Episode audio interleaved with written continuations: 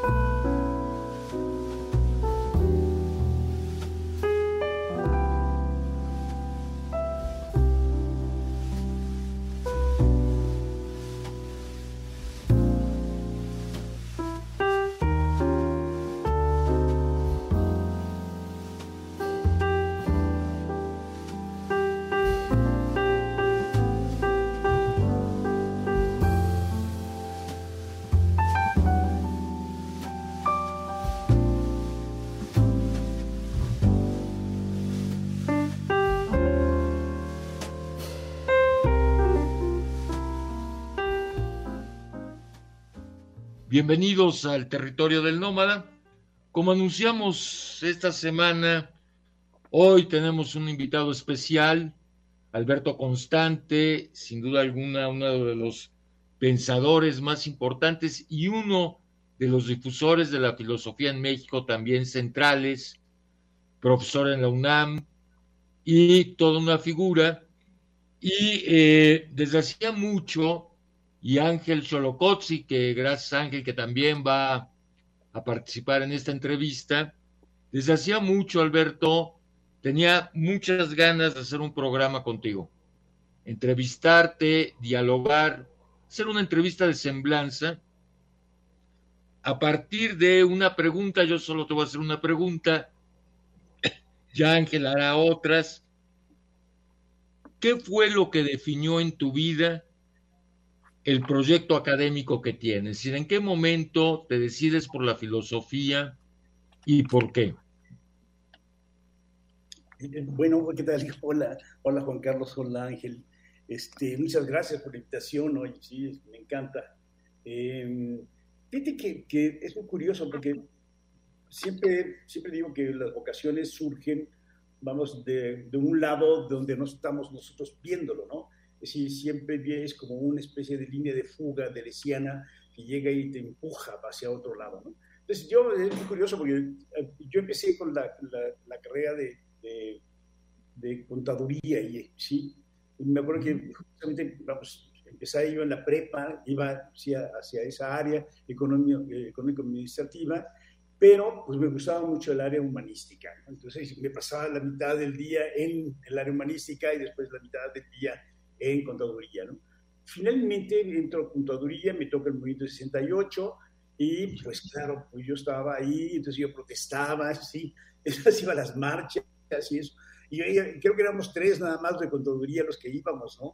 Sí, este, porque bueno, pues éramos como sujetos raros, ¿no? Decir, porque además yo tampoco sabía por qué protestaba, ¿no? En realidad no sabía nada. Eh, vamos, tenía 17 años, no tenía ni idea de lo que estaba pasando en la vida, ¿no?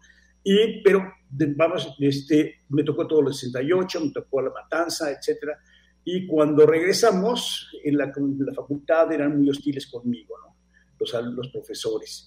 Y un amigo mío me llevó a la Facultad de Filosofía y Letras y a tomar una clase con un profesor que se llamaba Eduardo Nicol.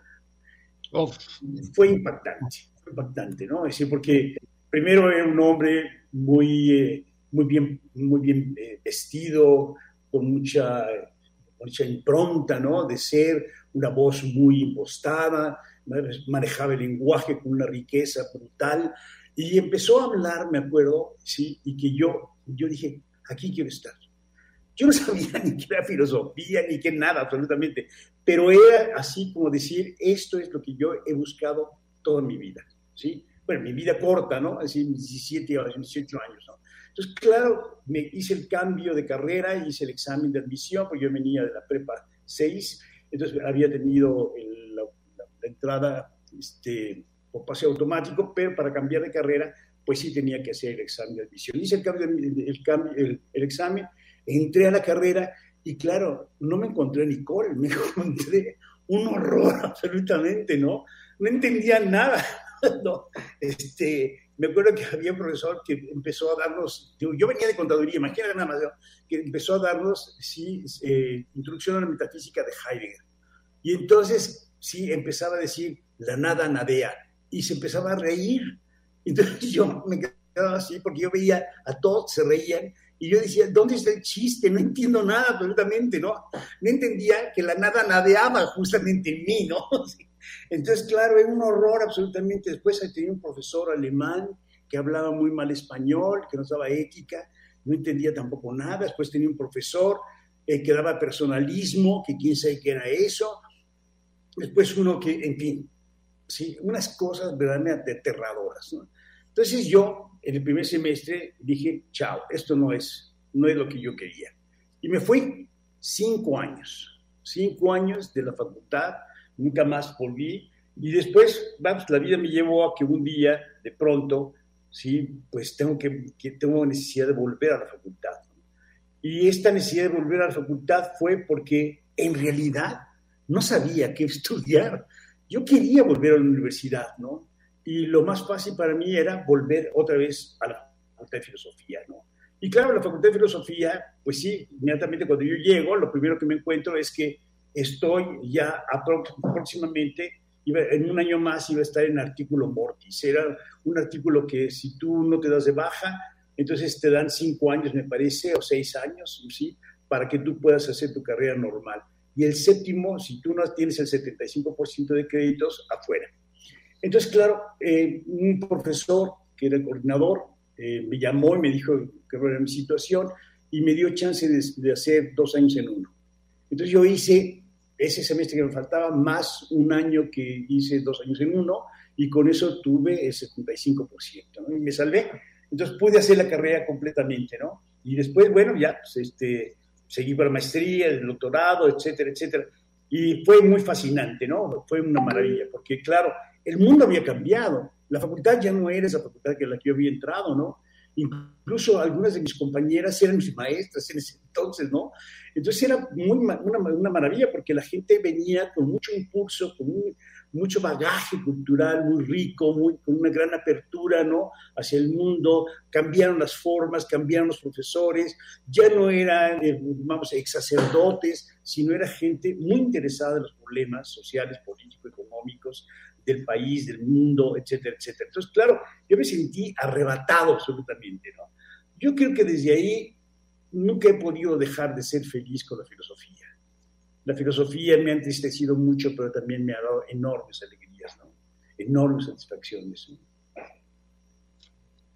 Ángel, oye, bueno, a ver, yo pensé que habías llegado a una facultad donde tus profesores habían sido las grandes figuras del exilio español. sí. Nicole, pero. lo, que pasa es que, lo que pasa es que cambiaron. Ellos cambiaron en 68. Es decir, en 69 ellos tuvieron que cambiar sus maneras de ser, ¿no?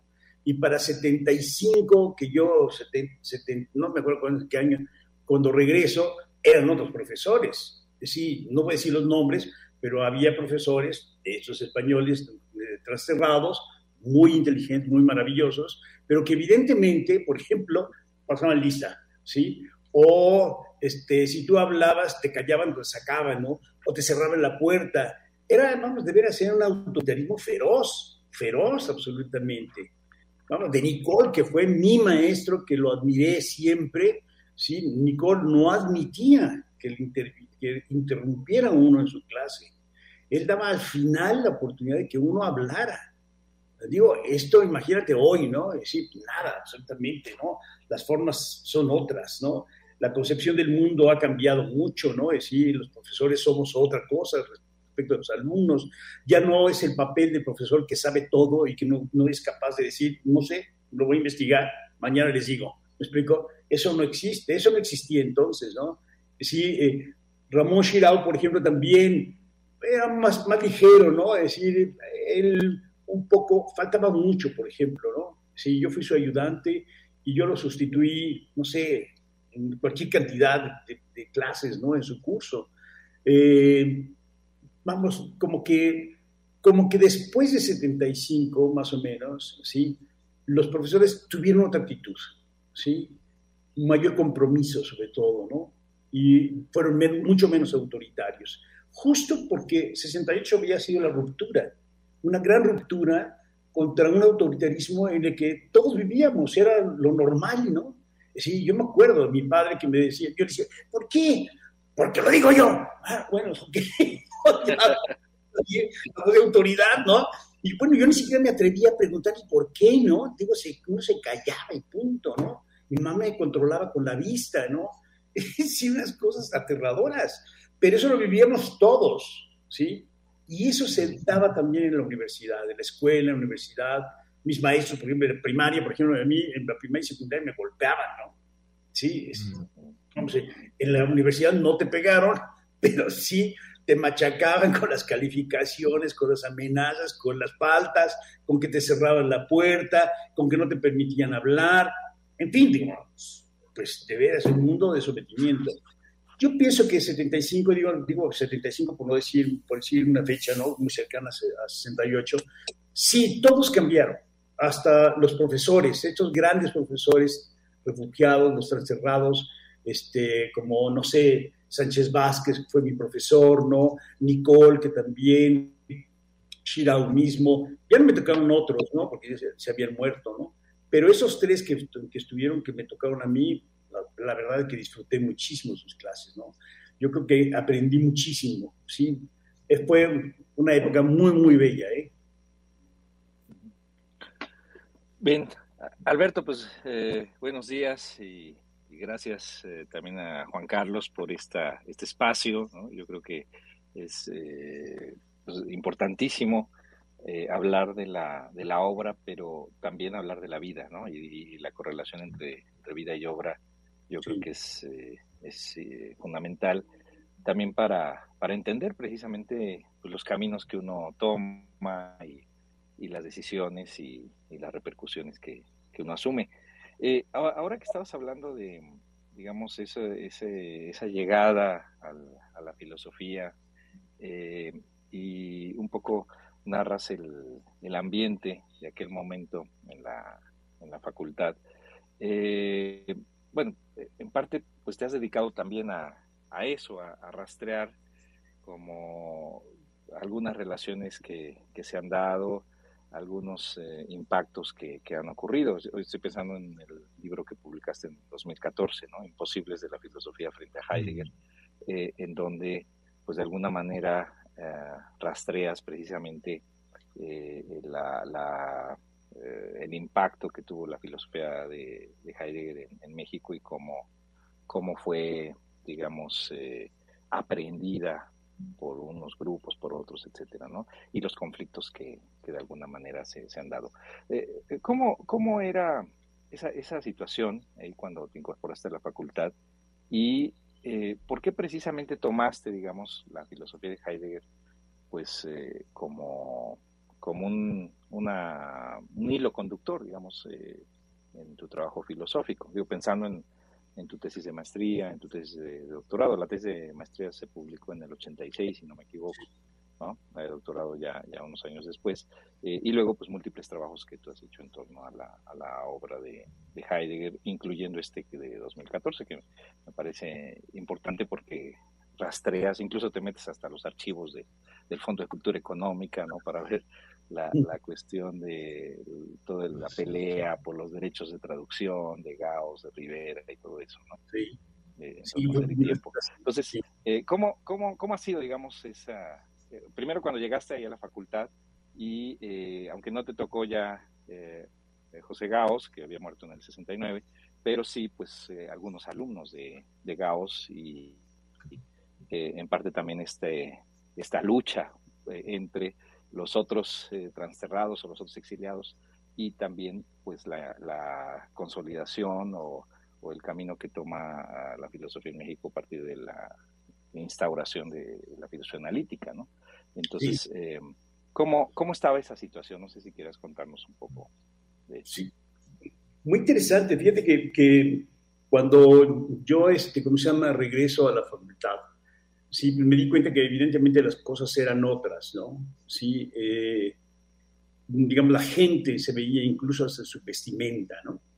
Eh, y lo que, lo que sí era, fue, era muy difícil es que había, digamos, se había instaurado el marxismo como la filosofía, ¿no? De la facultad, ¿no? En todos los ámbitos, ¿no? Incluso en historia, ¿sí? Podíamos hablar de, ¿sí? la historia marcada por, por el, este, el marxismo, ¿no? Y eh, era muy chistoso porque yo siempre he ido con, en contra de las masas, ¿no? Así, a mí no, me gusta mucho esta. Vamos, de pronto cuando yo veo que todo es marxismo, ¿no? Y que todo se interpretaba sí, con el marxismo, epistemología marxista, teoría de conocimiento marxista, ontología marxista. Entonces, era así, de veras que sí, este, un poco, ya, ah, bueno, y si, y si tú no estabas ahí, pues eras reaccionario, ¿no? Si, si tú definías o, vamos, decías, oye, no estoy de acuerdo, pues era como decir, este, vamos, eh, un hereje, ¿no?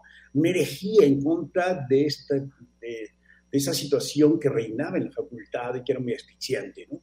Eh, me recuerdo, por ejemplo, sí, que incluso a mí me pasó que, bueno, eh, primero voy, a decir lo de, Heidegger. Entonces, claro, yo tenía una deuda con Heidegger, ¿no? Sí, mi primer encuentro con Heidegger fue muy, muy triste.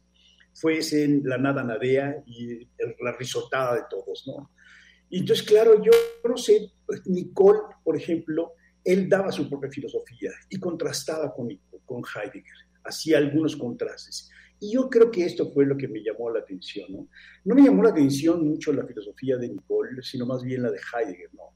Sí, eh, quizá tocado justamente por esta, esta incomprensión, de no entender nada.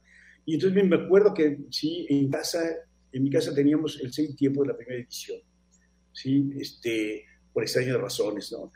Entonces yo me acuerdo que lo empecé a leer y no entendía tampoco nada, absolutamente, ¿no? Entonces, este, no había nadie, no había nadie absolutamente que, que hablara de, de Heidegger. ¿sí? Había solamente un profesor que se llamaba Juan Garzón, que él estaba haciendo la vinculación entre Karel Kosik, Marx y Heidegger. Que Karel Kosik ya hablaba justamente de esta fusión, ¿no? Pero Juan Garzón ¿sí? fue el primero que empezó a hablar de esto. Desgraciadamente, sí, al poco tiempo se fue de la facultad, le dio un nombramiento, y entonces fue, etcétera, etcétera. Pero yo creo que también eso fue muy importante para mí, ¿no? El hecho de que empezamos a hablar, empezamos a ver, sí, este, después estaba también el Tuti Pereira, que sacaba unos, unos, unos, unas páginas así amarillentas, horribles, que era uno de los discípulos de Gauss, ¿no? Entonces sacaba unas páginas que ya se parecían así como pergaminos y entonces hablaba de ser tiempo, justamente, ¿no? Y bueno, fueron buenas, buenas fue, tengo que decirlo, que fueron bastante buenas esas clases, ¿no? Es decir, el Tuti Pereira sí daba un registro de ser y tiempo muy canónico, ¿sí? con, muchas, vamos, muchas fallas de interpretación, pero bueno, sí te ayudaba a leerlo, ¿no? Entonces, claro, fui apasionándome con Heidegger, porque de pronto me, yo decía, es que esto es lo más revolucionario que he escuchado en mi vida, ¿no? Eh, digo, no tenía nada que ver con la revolución a la que se mandaban a todos los obreros del mundo, ¿no? Este, pero la verdad es que me parecía como algo fuera absolutamente del statu quo de la facultad, me parecía como incluso lo, lo, que era lo más rebelde, ¿sí? Que se ofrecía dentro del pensamiento. Entonces, claro, yo eso lo tomé, ¿no?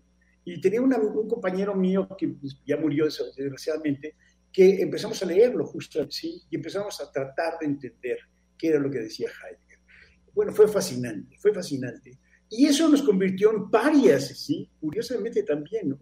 Porque en la facultad nadie absolutamente, salvo Ricardo Guerra, ¿sí? Y Ricardo Guerra daba Hegel, ¿sí? Daba un seminario en el radio que eran como, ¿sí? Unas pastillas para morir, ¿sí? Que es un mago de los sueños, porque era una hora, ¿no? que quién sabe qué decía, ¿no? Uno se quedaba así, sí, era mortal, pero él, pues era el rey, ¿no? Y entonces, pues, empezó a dar clases sobre Heidegger. Yo sabía de él, sí, pero a mí nunca me gustó tomar clases con él, ¿no? Es decir, era, él era Garzón y era el Tuti Pereira, que eran los que daban Heidegger. Y, digamos, el mejor era el Tuti Pereira. Y después ya, claro, empecé yo a hablar con Nicole, y Nicole sí leía Heidegger, pero claro, Nicole pues trataba de contrastarse con Heidegger, ¿no? su pensamiento siempre iba, sí, vamos, como una especie de contrapunto, ¿no? ¿Sí? Eh, era curioso porque Nicole no sabía alemán, ¿sí? Entonces lo leía en traducción. Él sabía muy bien inglés, francés, catalán, sí, griego, latín, etcétera, pero alemán no. Y entonces, claro, era muy curioso, ¿no? Que finalmente no, no conocía ¿sí? lo que ya se había traducido, vamos, lo, que estaba todavía en alemán y que no se había traducido al español, ¿no? Estamos hablando de la prehistoria, ¿eh? Es decir, porque en realidad el que hace una especie empieza a hacer una traducción en serio eres tú, ¿sí? Por eso lo es el que de veras hace una escuela, ¿no? Haces una escuela de traducción muy importante y la gente empieza también a seguir tu propio pensamiento, ¿no? Es decir, en realidad tenemos que esperar hasta que tú tienes para que de veras se empiece a hacer una escuela de traducción, ¿no? En México, ¿sí?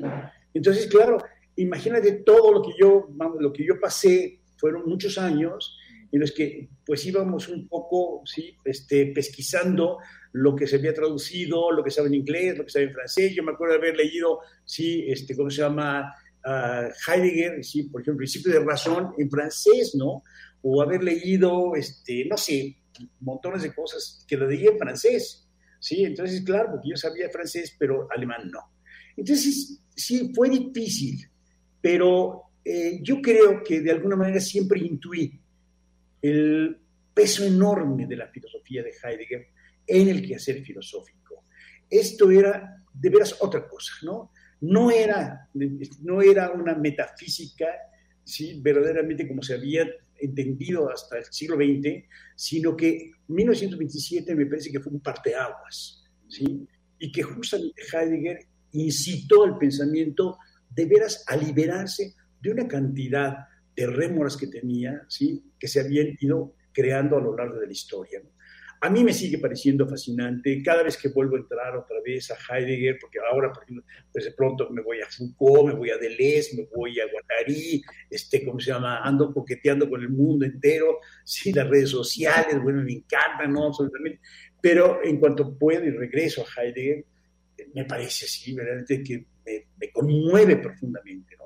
Me conmueve, es decir, porque me mueve el ser sé que estamos hablando de cosas sumamente importantes y sumamente fundamentales.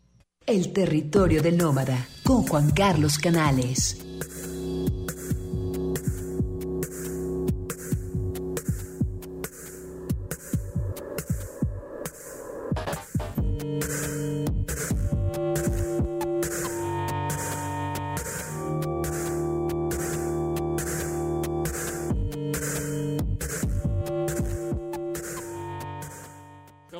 Una conversación con Alberto Constante y Ángel Cholocozzi sobre la vida en la Facultad de Filosofía y Letras de la UNAM, ¿no? que Alberto entra en un momento clave.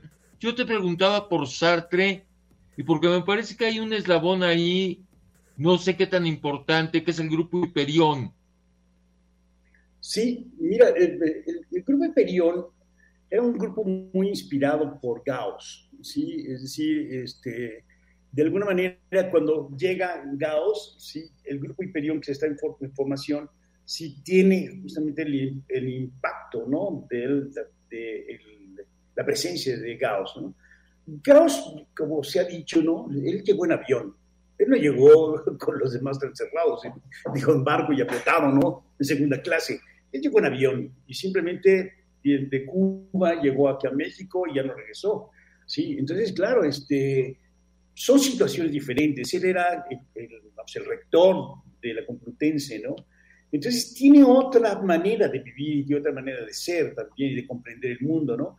Gauss sabía perfectamente alemán, sí, este, una gente muy bien formada, sí, y además era un gran profesor, según lo que yo tengo entendido, un gran profesor y estos profesores que son capaces, vamos, no sé si tú dices, por ejemplo, es que no tengo este libro y él te llevaba ese libro, ¿no? Sí, te lo prestaba, ¿no? Era muy generoso en ese sentido. Y claro, eso formó también, sí, pues un grupo, un grupo ¿sí? impactado por Gauss. Y no solamente eso, sino que además Gauss había sido discípulo de Ortega Gasset. ¿sí? Este, Gauss, hay una carta ¿no? en donde Gauss invita ¿sí? a Ortega a venir a México y, este, ¿cómo se llama? Y Ortega pues, ve que, pues, como, ¿para qué viene a México? ¿no? Sí, incluso le llevan, cuando se está formando el Fondo de Cultura Económica, sí, vamos, le dicen que si él quiere ser el director del Fondo de Cultura Económica, ¿no? y Gauss así como que nos veía como pues, todavía con este, taparrabo, ¿no?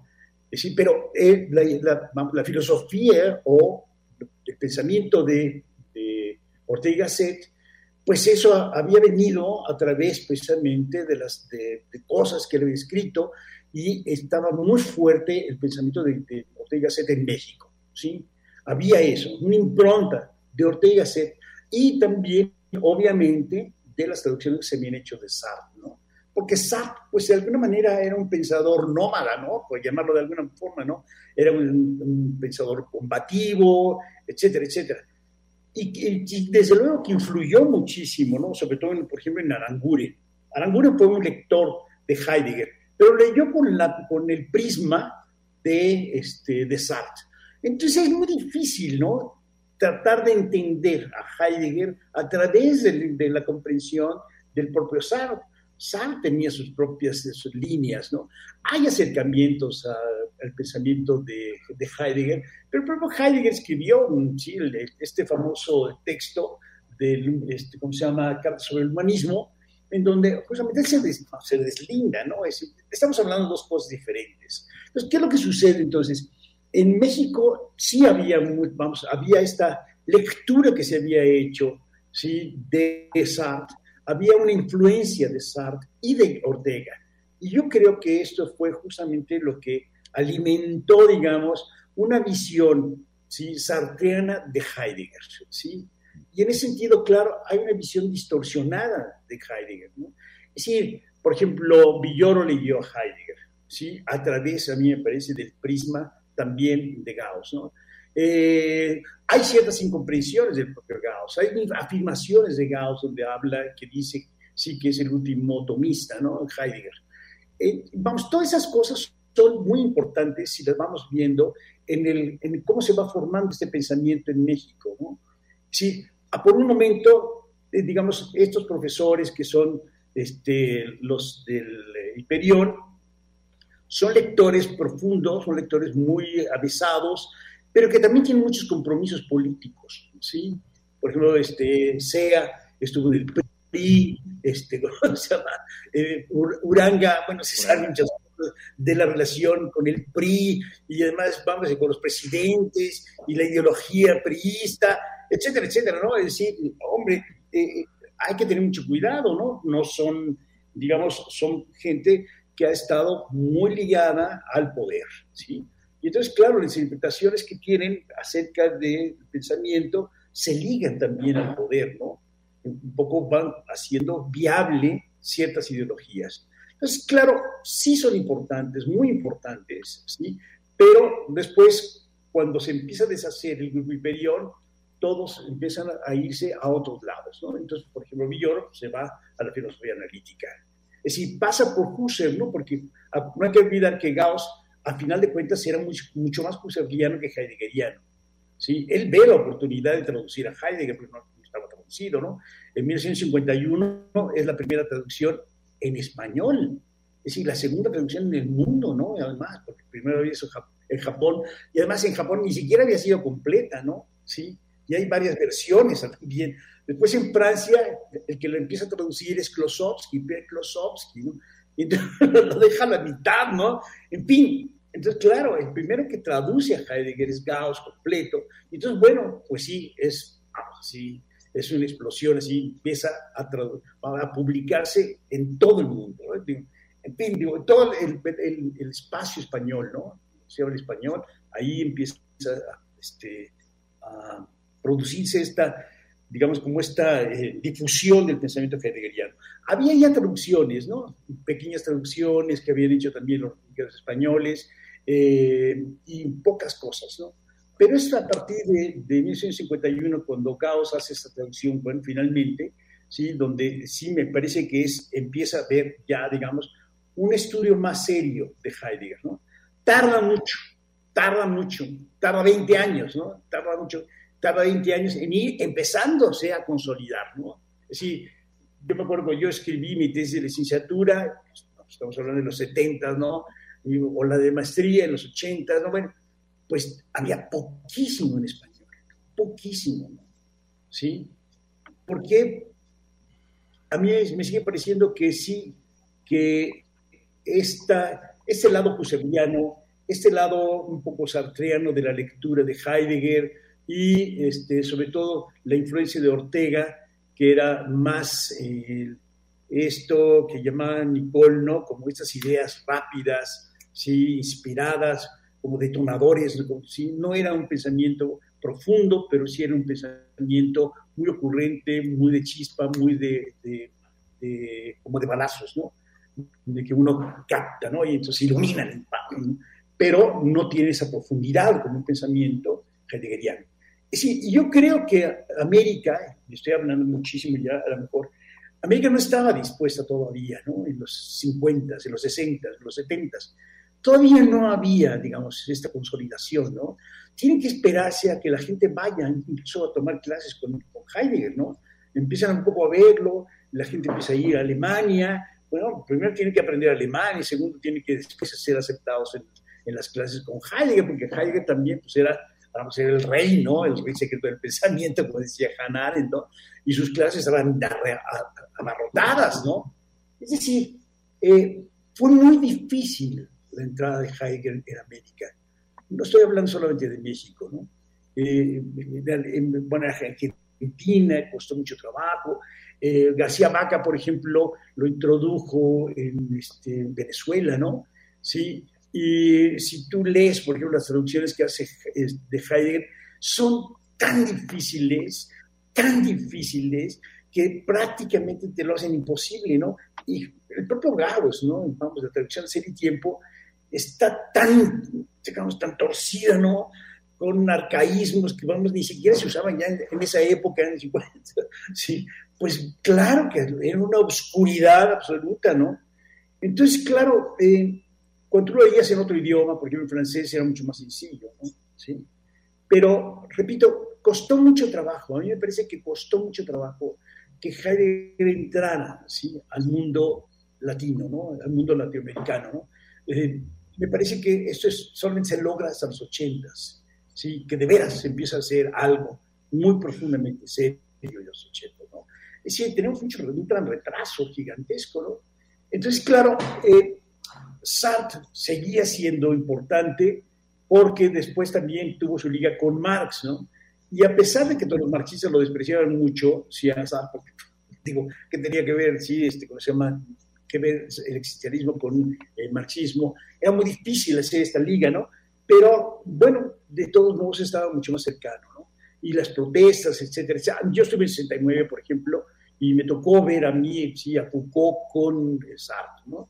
Es decir, eran dos discursos. Era la impronta del joven, ¿sí?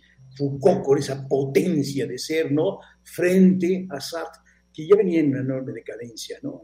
A mí me tocó incluso verlo, eh, no recuerdo, creo que fue en los 80, ya no me acuerdo, ¿no? Me van olvidando las cosas.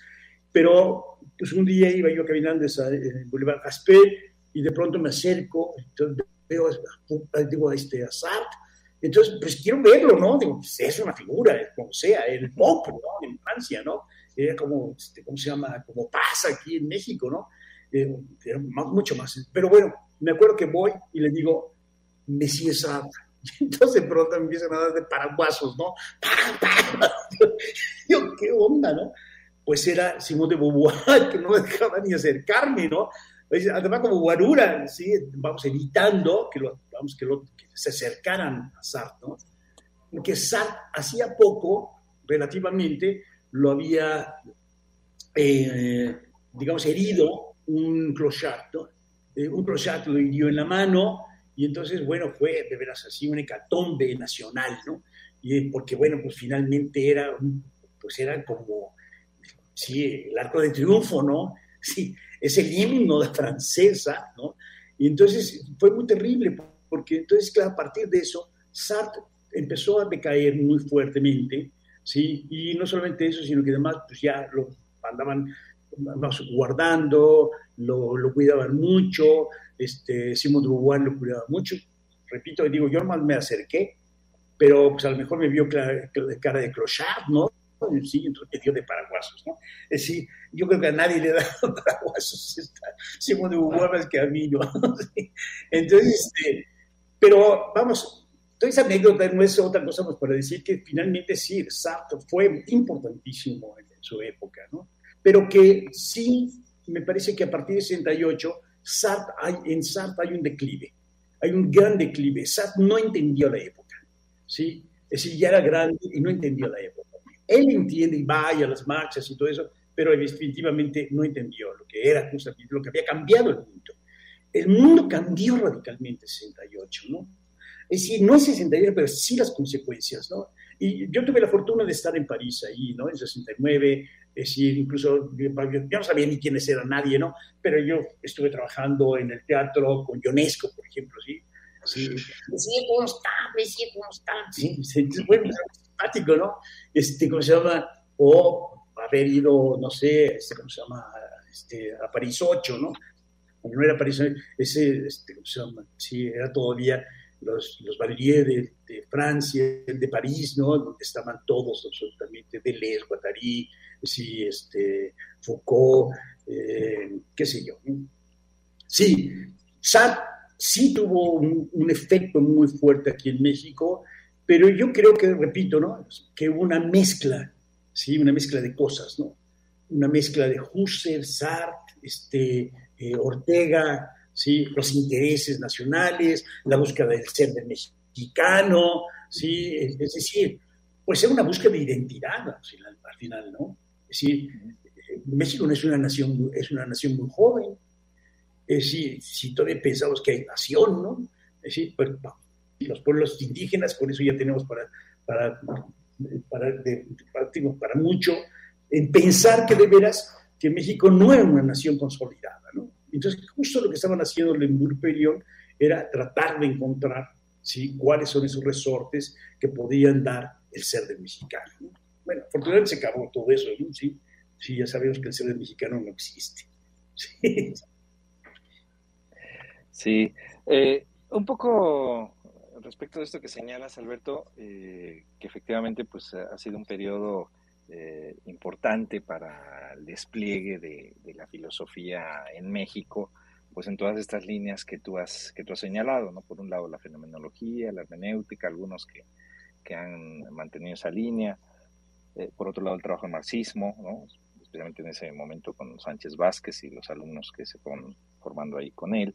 Eh, este retorno a lo que ahorita señalabas, ¿no? a problemas, digamos, eh, inspirados en, en, Ortega y ese retorno a la circunstancia, a los orígenes, a la, propia historia precisamente de, la joven nación mexicana, y que lleva pues, a, estudios, eh, por un lado, eh, pues sí, podríamos decir hoy cuestionables. En términos de eh, esa, ese, intento, ¿no? Son pocos si pensamos en lo de Uranga, ¿no? Que bueno, si lo, accidental es lo que determina a, lo mexicano, pero pues en el fondo lo accidental determina a todo ser humano, ¿no? Y, se termina diciendo que todo ser humano es mexicano, prácticamente.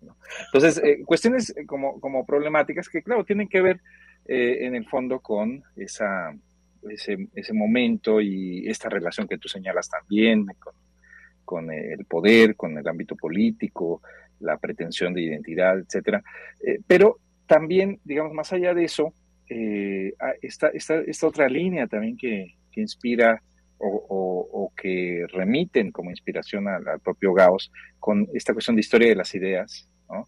y eh, que bueno, por un lado Leopoldo Sea profundiza, pero también personajes como Carmen Rovira, ¿no? que también fue alumna de, de Gauss y que sabemos pues este hasta su muerte pues siguió como cultivando esos esos intentos ya no en el sentido esto de la búsqueda de identidad y de como lo hacía el, el en su momento sino más bien un retomar eso que no había sido eh, pensado eh, e incluso con este esta recuperación de archivos, de documentos, etcétera, ¿no? Entonces, eh, ahí había, hay también como una, una línea, o también si pensamos en el caso de Gorman, ¿no?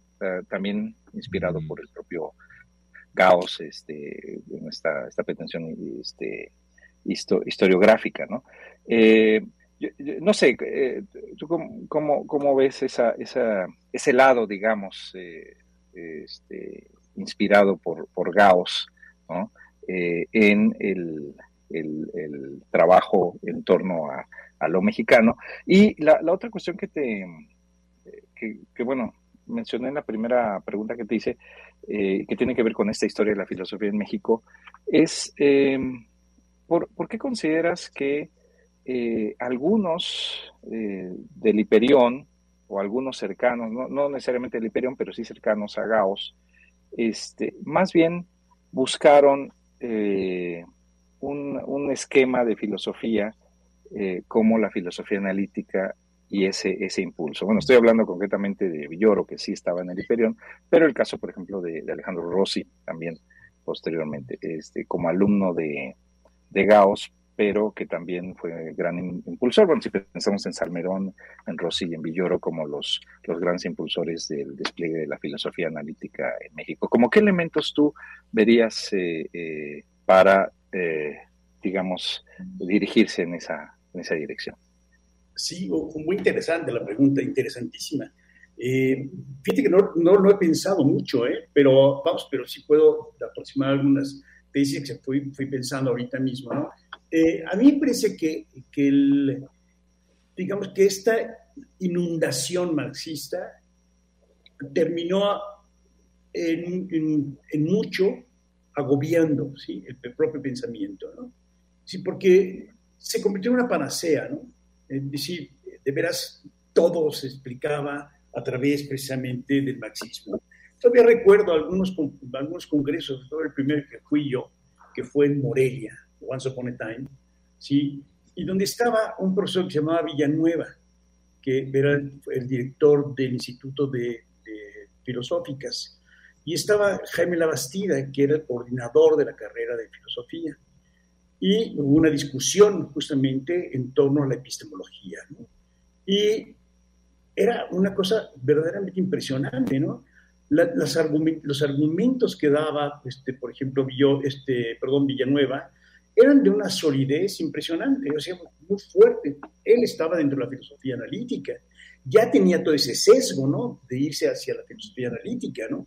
Y él era un analítico, ¿sí? No sé si bueno o malo, no, no tengo mayor referencia, ¿no?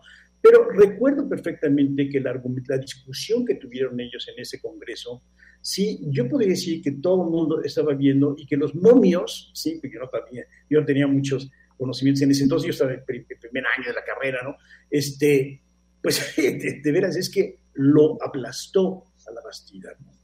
Es decir, porque la Bastida hablaban de los cambios ¿sí? en el modo de producción y el otro hablaba de los cambios en el pensamiento. ¿Me explicó? Es decir, eran dos cosas distintas, era como hablar dos idiomas. Y claro, había una, yo creo que me parece que sí, que hubo un agotamiento del propio pensamiento y de la propia fuerza de la facultad, sí, y del instituto, de ese marxismo. Porque no hay que, olvidar que Villoro venía, por ejemplo, había escrito cosas de Husserl y después, y en ese medio también había escrito de, acerca de ideología, sí, en México, ¿no? Y fue un libro extraordinario, muy bienvenido, muy lúcido, etcétera. Es decir, sí había un lado marxista en Lloro, pero me parece que había mucho más una necesidad de irse a un, una especie de, de este rigor que, que, que, se, que, pedía el ámbito eh, de la analítica en cuanto a la formulación de juicios. ¿no? es decir, que no tuvieran que, vamos, que estar marcados por la metafísica, ¿no? sino que había que aclarar, etcétera, etcétera. Y eso me parece que tuvo mucho peso tanto en Villoro como en Alejandro Rossi. ¿no? Eh, y no solamente eso, sino también era la separación con Gauss. Con Gauss yo no sé qué hubo, hubo una ruptura ¿sí? muy fuerte. Hay un libro que sacó el Fondo de Cultura de Económica de homenaje a Gauss, que es lamentable. Es decir, a mí me parece lamentable. Es decir, porque digo, si ese es un homenaje, no, que no me hagan un homenaje. Gracias. porque de veras, es, es así como un poco sacudirse, sacudirse ese peso que tenía Gauss. Sí, el, el, más lúcido, el mejor artículo, el más pensado era el de Villoro.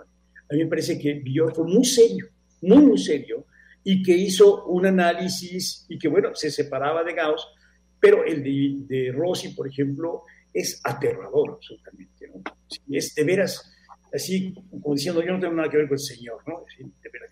Y el de Shirao, de Guerra, somos concesivos, pero todos marcaron una distancia con Gauss. Todos marcaron literalmente, de veras, la ruptura con Gauss, ¿no? Y yo creo que a partir de esa ruptura también se abren caminos y que en este caso, ejemplo, tanto como Villoro como Rossi, sí ellos se van a la filosofía analítica. Después Rossi se pierde, ¿no? Se pierde en el ser funcionario, es siempre un funcionario gubernamental, y entonces, bueno, pues vamos, ya él escribió un libro y después cosas muy simpáticas, pero nada más, ¿no? Un libro filosófico. Villoro no, Villoro incluso hace escuela en la UAM, ¿no? Él crea la carrera de filosofía, que es con sesgos muy eh, analíticos, pero yo creo que es como dando una oportunidad a otra forma de pensamiento, dando cabida, digamos, a otro espacio de, eh, de, pensamiento que era la filosofía analítica y sobre todo me parece que los, los, las conexiones que tenía en ese entonces con Harvard, con Estados Unidos, etcétera, digo, perdón, y con, con Oxford sobre todo, ¿no? Era muy importante, fue muy importante, tuvo un peso muy fuerte, ¿no? y ellos me parece que abrieron esa posibilidad, ¿no? Yo no sé si ahora es muy buena o muy mala, me parece que, vamos, tiene su incidencia, todos hemos leído alguna cosa de, filosofía analítica, hay muchas cosas extraordinarias, ya no se reduce simplemente nada más a que, este, ¿cómo se llama?, eh, la filosofía del lenguaje, ¿no? Sino hay otras cosas, ¿no? Sí, que está alimentando y que es una línea muy interesante también, ¿no?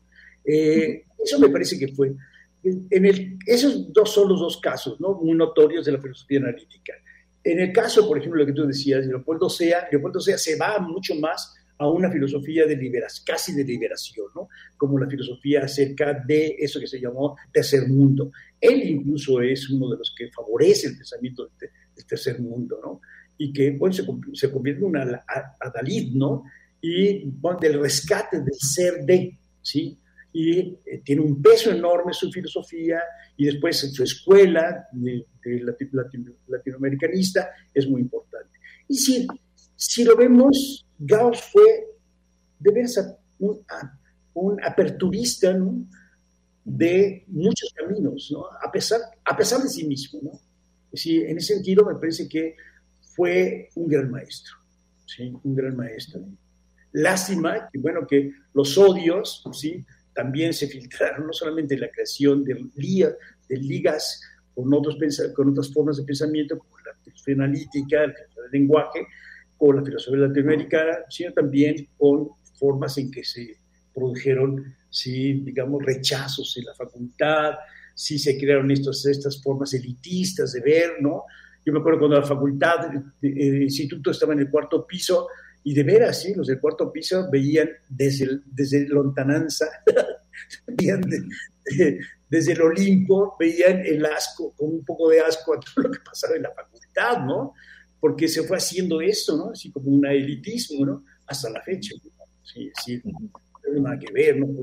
No hay, no hay una fusión, no hay un acercamiento, ¿no? Es decir, como que son dos mundos filosóficos, ¿no? El territorio del nómada con Juan Carlos Canales.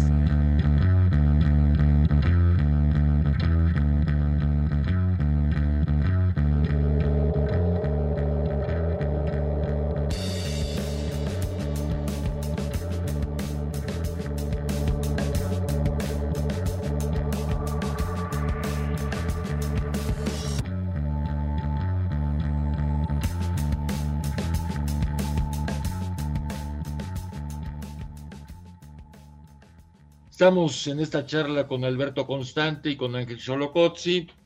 Eh, Alberto, ¿en qué año llegas a París? ¿Llegas en el 69 o te toca, bueno, te toca el París de los 70 que ha de haber sido una locura, ¿no? Una maravillosa locura. Sí, la verdad que sí, ¿eh? este, fíjate que yo fui eh, por, porque no entendí nada de la filosofía, sí, la verdad, eh, pues me fui a París, sí, es decir, em, me parecía que era una de las cosas más maravillosas que podía ver, ¿no? Y además era la primera vez que yo viajaba, ¿no? Sí, salía yo de México. Entonces, claro, me acuerdo que me fui a París, estuve allá y pues me conecté con todos, ¿no? Es decir, eh, París era una fiesta en realidad, ¿eh? Sí, es, es una, una, cuestión muy trillada, pero París era la revolución absolutamente, ¿no? Es a mí no me tocó, vamos, la mera revolución del 68, pero me tocó el 69, que es donde empiezan de veras a gestarse todos los, cambios que se habían operado, eh, habían iniciado en 68, ¿no? Entonces, claro, yo llego y pues sí tenía dinero, pero se me empieza a acabar rápidamente porque, pues digo, era, el cambio era muy diferente, ¿no? El cambio de moneda, ¿no? Entonces yo empiezo a buscar trabajo y me empiezo a encontrar con gente, sí, latinoamericanos sobre todo, y me empiezo a ser amigo de latinoamericanos. Entonces hay un latinoamericano que me dice, ¿no quieres ser cargador? Entonces yo le dije, sí, sí, claro. Entonces, ¿dónde? Pues aquí en el teatro, ¿no? Y entonces fui a un teatro pequeño, ya se fue el nombre, y entonces ahí empecé, vamos, como cargando cosas, ¿no? De la tramoya, ¿no? Y entonces cargaba yo cosas, y entonces en las noches ayudaba, y en fin, lo que se podía hacer, ¿no? Y por eso me pagaban un, un, dinero, y entonces ahí conocí a un señor chiquito, calvito, muy simpático, ¿sí? Que se llamaba Ionesco. Claro, yo no sabía quién era, ¿me explicó? Sí, yo tenía 19 años, 20 años, digo, mi ignorancia era supina. Entonces yo no tenía ni idea. Entonces para mí era el señor Ionesco, ¿no? Eh, no era importante. Yo no tenía ni idea. Igual también me pasó que me empiezan a decir, oye, pues vamos avanzando, ¿sí? Entonces, bueno, vamos avanzando. ¿Qué era de avanzar? Pues era el resultado de la separación justamente de, este, de la Sorbonne, ¿no? Es decir, la Sorbonne había creado sus líneas de independencia, ¿no? Y entonces estaban todos los profesores ahí, buscaban un reconocimiento y otra manera de dar la filosofía y dar todo el conocimiento, ¿no? Entonces, claro, yo voy a Banzán y Banzán pues era algo que estaba ahí en ciernes, ¿no? Este, yo me acuerdo que los había, pues eran como galpones, ¿no? Pero había una, una clase que me dijeron, pues vamos, vamos a esta, ¿no? Yo iba con todos mis amigos, ¿no? Todos amigos latinoamericanos, que sabíamos hablar muy mal francés, ¿sí? Y, pero pues todos éramos así, íbamos en bola, ¿no? Íbamos como seis o siete. Y entonces fuimos a, esa clase y me acuerdo que pues nos sentamos, sí, llegamos y, digo, o sea, ¿qué hora va a ser la clase? Dentro de una hora. Yo decía, pero ¿por qué dentro de una hora? ¿Por qué no venimos ahorita, no? Claro, yo estaba acostumbrado a que en México, pues tú entrabas a tu clase cinco minutos antes y pues había lugar, ¿no? Aquí no, no, no, habíamos como, no sé, 300 personas, ¿no? Entonces, claro, llegó un momento en que aquí yo era asfixiante y entonces todo el mundo fumaba, todo el mundo se estaba, este, ¿cómo se llama? Para llamarlo, estaban fumando hashish, ¿sí? Y entonces, entre que fumaban y tú eras fumado por el hashish, pues las clases resultaban ser verdaderamente geniales, ¿no? Entonces de pronto había un señor ahí muy, muy agradable que hablaba así un poco con una voz arrastrada, sí, pero que decía cosas excepcionales. Y se llamaba Childress, ¿sí? Claro, era muy impresionante verlo a él y que de pronto me acuerdo, hay una anécdota que me acuerdo muchísimo de ella, que hay un, eh, de pronto dice un tipo, ¿no? esto es así, Benito Abusadito, ¿no? Eh, profesor, profesor, allá atrás están durmiendo. Sí, entonces me acuerdo de algo maravilloso que fue lección de vida, ¿no? Porque dijo, Deleuze se queda así y dice, bueno, eh, en cuanto yo diga algo que les importe, se despertarán. Bueno, esto fue maravilloso, ¿no? Es decir, él no estaba demandando nada absolutamente. Él iba a filosofar ahí, ¿sí? Entonces eso era extraordinario, porque de verdad no le importaba si la gente estaba ahí fumando al lado, si no apenas se podía dar el lugar, ¿no? O cuando estaba, por ejemplo, con este Guattari también, ¿no? Esos diálogos entre él y Guattari, wow, aquello.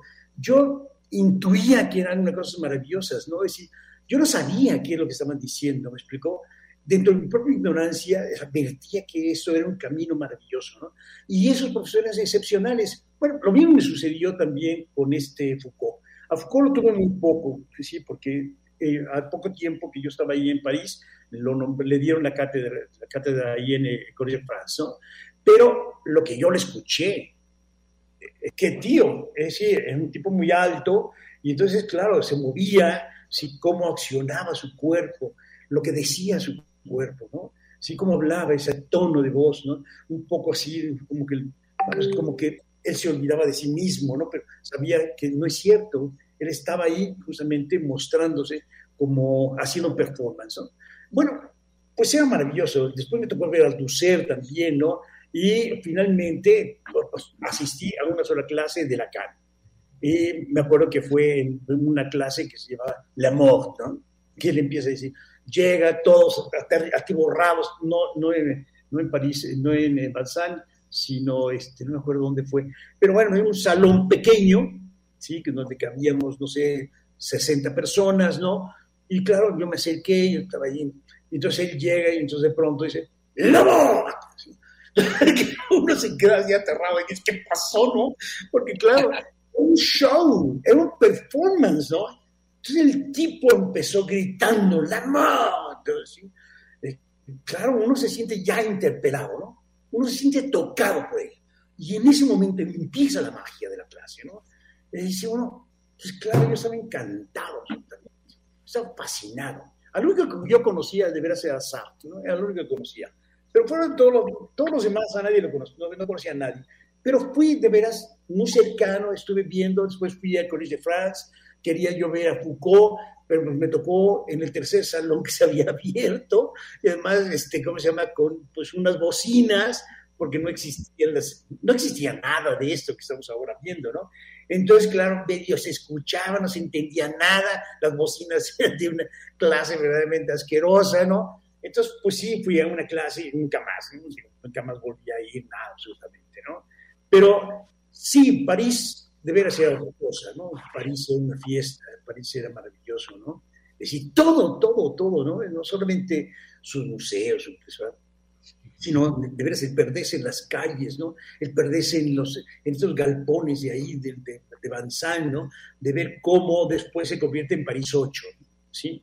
Bueno, es una, una cosa extraordinaria, ¿no? ¿Qué tiene hoy que ver ese París 8 con lo que yo viví? Nada, nada. Pero pues eso fue el inicio de grandes, grandes este, filósofos, de grandes filosofías, ¿no? Es decir, fue un momento de enorme rebeldía en el que se marcó un hito en la historia del pensamiento. A mí me parece eso, ¿no? entonces, claro, yo fui enormemente feliz, estuve ahí este, dos años, después me regreso a México, porque bueno, pues ya, si de precarista, pues sí, es muy difícil vivir, ¿no? Pero pues todas esas cosas viví, ¿no? Es decir, me tocó vivirlas. Sí, después también eh, tuve que ver mucho con Paul Celan, ¿sí? Eh, yo creo que yo no, no, conocía tampoco a Paul Celan. Un día aquí en México, esto fue como los 70 eh, este, ¿cómo se llama? Estoy en una cafetería y veo una revista, veo un poema, y yo me quedo así asombrado, ¿no? Porque digo, ¿quién es este señor Celan? ¿Sí?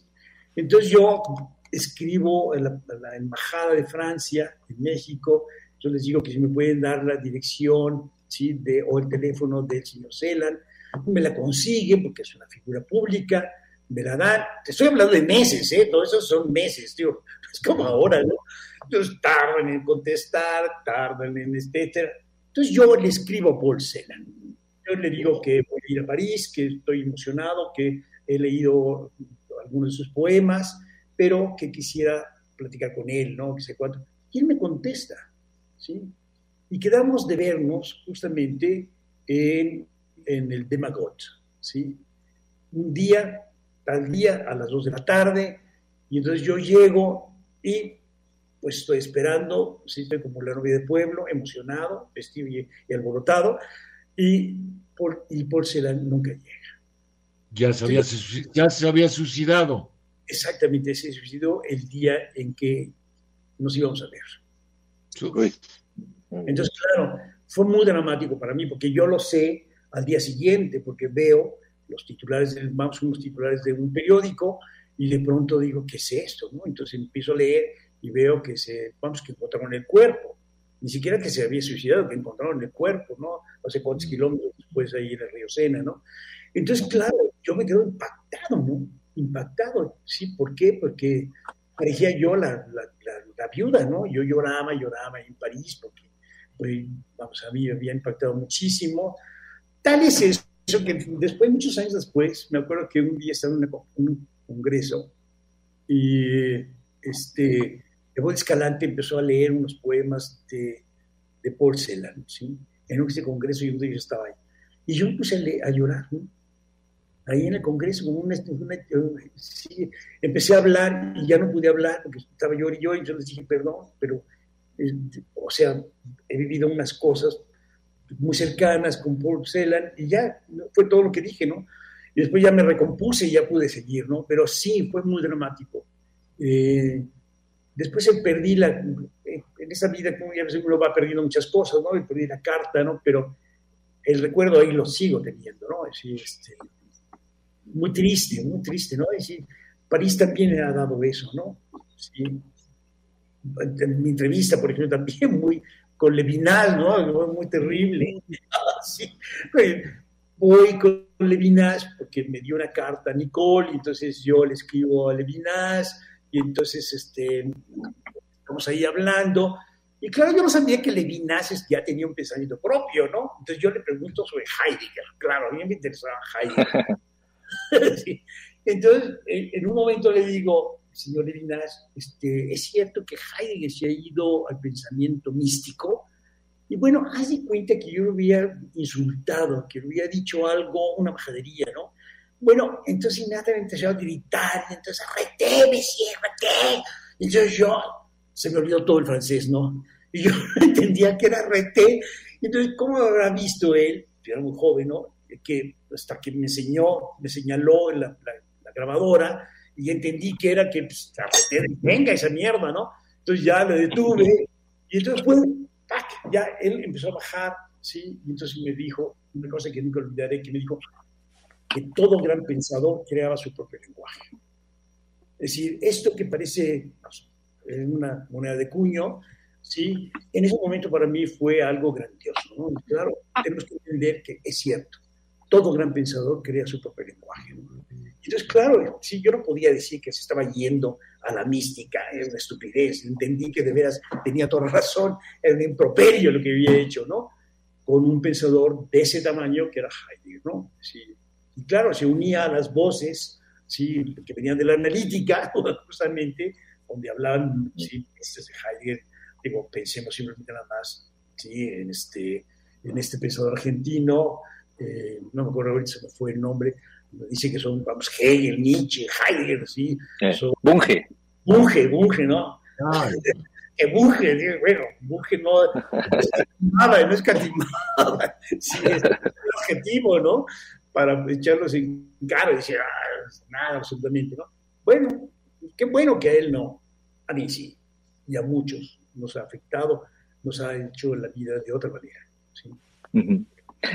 Es, eh, bueno, espectacular, eh, Alberto, todo lo que, lo que narras, eh, especialmente este, este contacto con la filosofía francesa, que, que yo creo que era pues, un momento importante para, para lo que vivimos eh, ahora, ¿no? O sea, una, una renovación de la, de la filosofía, eh, pues, eh, digamos, con críticas, con, con diferencias en torno a lo que habían heredado la tradición, principalmente alemana, o sea, si pensamos en, en Nietzsche y, Husserl y Heidegger, ¿no? Porque, bueno, y Marx, ¿no? finalmente, todos, todos estos autores que, que mencionas de, ese, de ese momento, eh, pues de alguna manera eh, reciben esa, esa tradición alemana y la, reinterpreta, ¿no? Deleuze, Derrida, Foucault, Levinas, eh, Hippolyte, Althusser, Merleau-Ponty, Sartre, eh, Lacan, ¿no? Yo creo que hay, hay una, una riqueza eh, impresionante que, bueno, ahora, ahora se la estamos eh, viviendo, ¿no? Realmente esta, esta, este, este impacto de la, de la filosofía francesa tan, tan importante, incluyendo, por ejemplo, la, la, la, fenomenología contemporánea. Yo creo que gran parte de la, la relectura que se ha hecho de la, de la fenomenología, la, el carácter vivo, digamos, que tiene la fenomenología, pues en gran parte es por, por todo el trabajo de, la filosofía francesa. ¿no? Eh, ahora que, mencionabas a, Lacan, eh, hay, hay, una parte del trabajo que tú has hecho ¿no? Eh, que es esta relación con, con, el psicoanálisis. Incluso en algunos años, pues estuviste eh, eh, trabajando en ese sentido. En 2006 está ese texto que, editas ahí en la, en la, UNAM junto con Leticia Flores, eh, Filosofía y Psicoanálisis. ¿Cómo, ¿Cómo es que llegaste a, eso? es decir, ya comentaste tu encuentro con, con Lacan, pero más allá de eso, ¿cómo, cómo fue que el trabajo filosófico que hacías hasta ese momento te llevó al psicoanálisis y al trabajo que has hecho en torno a ello. Pues fíjate que eh, así, vamos, yo estoy como, como que toda mi, vida se ha hecho como un poco azaroso, ¿no? Es muy curioso. Eh, en ese caso, por ejemplo, recuerdo mucho que el que yo haya conocido a Lacan, yo creo que fue muy importante, ¿no? Eh, sobre todo en esa, en esa conferencia o clase que dio, que fue la única también, porque no era, no era fácil tampoco acceder a las clases, ¿no? Es decir, este, había que tramitar muchas cosas, ¿no? Eh, hacerse, vamos, como estudiante interesante, inteligente, ¿no? En fin, era muy problemático. Pero pues siempre me quedé muy impactado con Lacan, con esa, vamos, esa conferencia, ¿no? Además, no sé, la ropa incluso, ¿no? La ropa tenía mucho que ver, ¿no? Es decir, la moda, ¿no? Eh, parecía como arlequín, digamos, sí, este, Lacan, unos trajes, unos sacos así de colores, ¿no? Sí, este, en México había un payaso que se llamaba Pirrín, ¿sí? Y que después hubo una moda, justamente en la época de Lacan, que todo el mundo vestimos como Pirrín, ¿no? Es decir, de colores, ¿sí? Y entonces, claro, todo el mundo, hasta Lacan, ¿no? Y yo me acuerdo de eso, ¿no? Me acuerdo mucho de ese, de ese saco, ¿no? Era este, jaspeado y además con, sí, con, como, con parches, ¿no? Así, en fin. Como eh, Derrida, ¿no? También Derrida tenía una bueno, Derrida también es otro, otra cosa. Es otro, ¿no? Si ahora les cuento, ¿no? Es Derrida y, y, este eh, eh, entonces, claro, cuando yo, vamos, eh, eh, yo sigo aquí en México, retomo la, la carrera, nada de Lacan, y después empiezo a ir yo al psicoanálisis, ¿no? Sí, pensé, vamos, que yo necesitaba ir al psicoanálisis. Y me tocó un psicoanalista lacaniano, ¿sí? Entonces, eh, él me empezó a hablar de Lacan, quién sé cuánto, en algunas charlas teníamos, y entonces yo me acuerdo que yo fui a un instituto en donde se estaban formando los psicoanalistas, ¿no? Y este instituto, que estaba aquí en México, en el DF... El CIEP. El CIEP. exacto, el CIEP, que era de Brownstein, ¿sí? Brownstein y una este, eh, doctora ¿sí? Y entonces yo recuerdo que fui y empecé a leer a Lacan. Y, em, y empecé a leer a Lacan fue como cuando empecé a leer a Heidegger, ¿sí? Fue algo que me apasionó absolutamente. Es decir, las dificultades incluso para entenderlo, ¿no? Sí, este, me acuerdo que me empecé a apasionar intensamente. Además tenía muy buenos profesores, ¿no? Sí, excelentes profesores. Eh, nunca tuve a Brownstein como profesor, ¿sí? Y entonces, claro, fue algo que a mí me empezó a tocar, ¿no? Así, y empecé a, leer a Lacan con una avidez, como cuando yo empecé a leer a Heidegger. Esos son los dos únicos momentos en que yo me he emocionado tanto con alguien, ¿no? Con algún pensador, ¿no?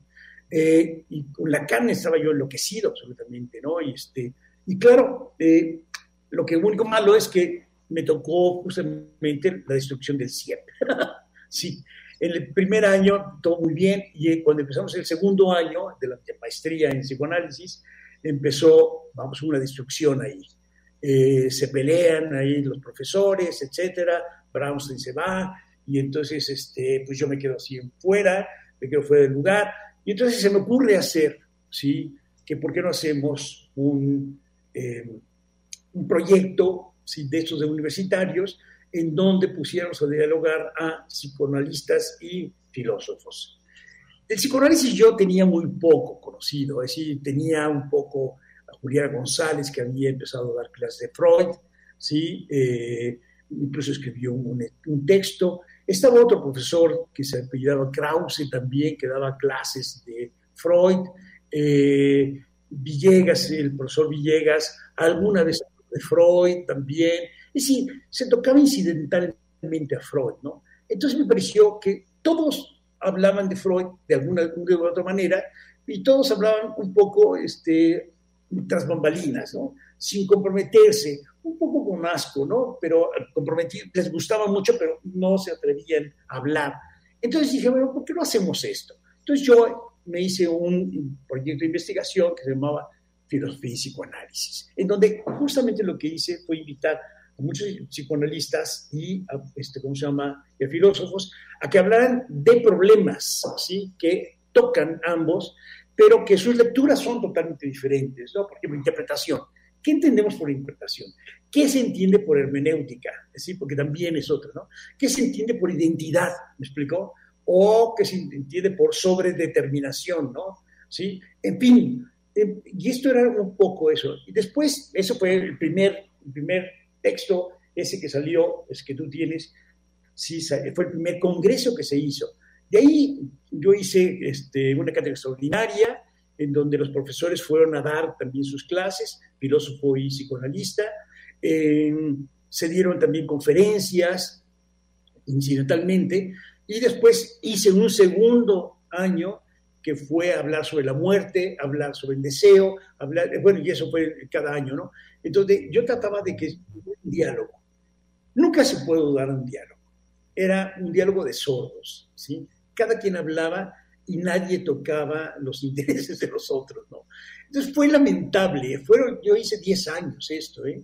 De, de hacer, digo, este unión de filosofía y psicoanálisis, ¿no? Después ya dejé de hacer esto y me empecé a acercar a un grupo, o más bien el grupo, un grupo de psicoanalistas, ¿sí? la, nueva escuela lacaniana, en donde yo empecé a abrir espacio ahí en la facultad para que fueran y entonces dieran charlas y todo eso. Pero, pues sí, de alguna manera yo perdí contacto con el CIEP porque se acabó y después ya no encontré otra escuela, ¿sí? En ese entonces tampoco había, y un poco fui abandonando, ¿no? Porque me di cuenta de que no había diálogo entre la filosofía y el psicoanálisis, ¿no? Es decir, que a pesar de que tenemos nombres, vamos, eh, muy comunes, sí, conceptos comunes, entendemos cosas diferentes, ¿no? Por ejemplo, ¿qué se entiende por eso como identidad, ¿no? Sí, sí pues nada, eso no, ¿qué se entiende por sujeto? Es decir, son dos cosas diferentes, ¿no?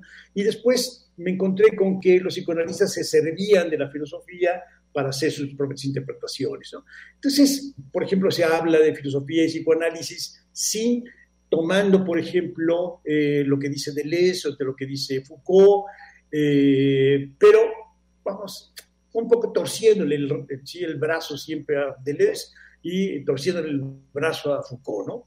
Porque Foucault y Deleuze pues tenían posiciones, sí, digamos, no favorables al psicoanálisis, ¿sí? Y en cambio, Derrida sí, Derrida sí tuvo una relación, ¿no? Y Derrida sobre todo porque él estuvo casado con una psicoanalista, ¿no? Y además le interesó mucho. Y después tuvimos a Zizek, que sí hace una filosofía muy contaminada, para llamarlo en, buen sentido, ¿no? Muy tocante con la filosofía, ¿no? Entonces sí vemos que sí hay esos intentos. Y eso fue lo que me interesó a mí, ¿no? Es decir, cómo la filosofía se enriquece con el psicoanálisis o se empobrece, ¿no? Según la perspectiva, ¿no? Y me parece que, bueno, era interesante, fue interesante. Yo hice 10 años, ¿no? Me interesó mucho, aprendí muchísimo. No soy un psicoanalista, nunca haría psicoanálisis, ¿no?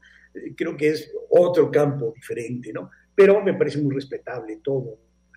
me parece muy interesante todo lo que han hecho los psicoanalistas, ¿no? ¿Sí? Y los filósofos no, los filósofos han hecho muy poco el psicoanálisis, ¿no? Sí, repito, creo que Derrida es uno que ha hecho mucho, Gille que es otro, ¿no? Algunos que tocan algunas cosas, sí, pero no, mayormente no. Para cerrar esta etapa sobre Francia, ibas a comentar algo sobre Derrida y Levi-Strauss. Ah, sí, es que fíjate que en México, me acuerdo que se le dio el, el, honoris causa a Levi-Strauss, ¿sí? Y entonces vino Levi-Strauss a México. Y entonces a mí me invitaron para irme con él, ¿sí? A un recorrido por el sureste mexicano. Entonces, pues yo encantado, ¿no? Pues el señor Levi-Strauss, ¿no? Entonces ahí voy yo con Levi-Strauss. sí. Entonces, yo no sé, pues, digo, es que de veras a mí me ha parecido, siempre me ha pasado eso, que mi ignorancia siempre me ha ayudado a ser inocente, digamos, ¿no? Entonces, con esa inocencia, claro, hago cosas que no haría uno normalmente porque claro, los nombres pesan mucho, ¿no? Los títulos pesan mucho. Yo no sabía quién era Levi Strauss, pero un señor simpático, señor ya calvo, sí, con el pelo blanco, muy mono, que iba con su mujer, sí, muy agradable su mujer. Y entonces íbamos platicando, etc. Entonces yo de pronto le recargaba a él, ¿no? En, su hombro, ¿no? Y entonces en las noches, sobre todo, platicábamos. Y claro, yo no sabía ni quién era. Hasta que un día voy a una librería en Mérida y de pronto veo Levi Strauss y digo, órale, ¿será él? hasta que veo en uno de los libros que era su foto. Yo me quedé aterrado porque dije, Dios mío, estoy con un monstruo del pensamiento, ¿no? Y él muy interesado, sobre todo la cultura, este, ¿cómo se llama? Maya, ¿no? Íbamos con la directora del, Centro de Estudios Mayas en México y ella pues le iba explicando absolutamente todo Chichén, ¿sí? Este, ¿cómo se llama? Topalenque, ¿no? Y claro, fue muy interesante. Fue. Y él me dijo a mí, cuando ya se fue, me dijo, Alberto, cuando tú quieras algo, si quieres venir a estudiar, me gustaría que vinieras a, trabajar conmigo. Y bueno, quedó abierta la puerta. Claro, yo voy a París, ¿sí? en otra ocasión, entonces lo voy a visitar, ¿no? Entonces, Messier, este, de Bistros. Entonces estamos platicando, que se cuadro, bla, bla, ¿no? muy gratamente, porque además muy adorable absolutamente conmigo, ¿no? Que sí, no tenía por qué, pero de verdad es muy adorable, ¿no? Como que le caí muy bien, entonces era muy amable. Y me regaló dos libros de él, y me los firmó y todo eso, ¿no? Entonces yo estaba ahí platicando, fui muy contento, y de pronto entra un señor, eh, debo decir, muy guapo, con el pelo blanco, ¿sí?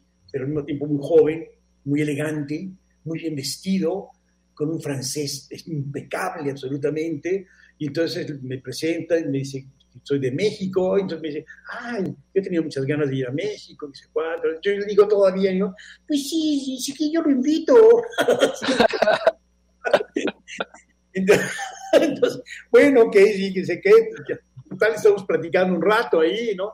Y entonces me empecé a preguntar de México, que yo le informo todo lo que sé, etcétera, etcétera. Y dice, ah, qué interesante, me encanta. He, leído algunas cosas sobre México y estoy muy interesado. Me acuerdo, me dijo, he leído a Malcolm Lowry, ¿sí?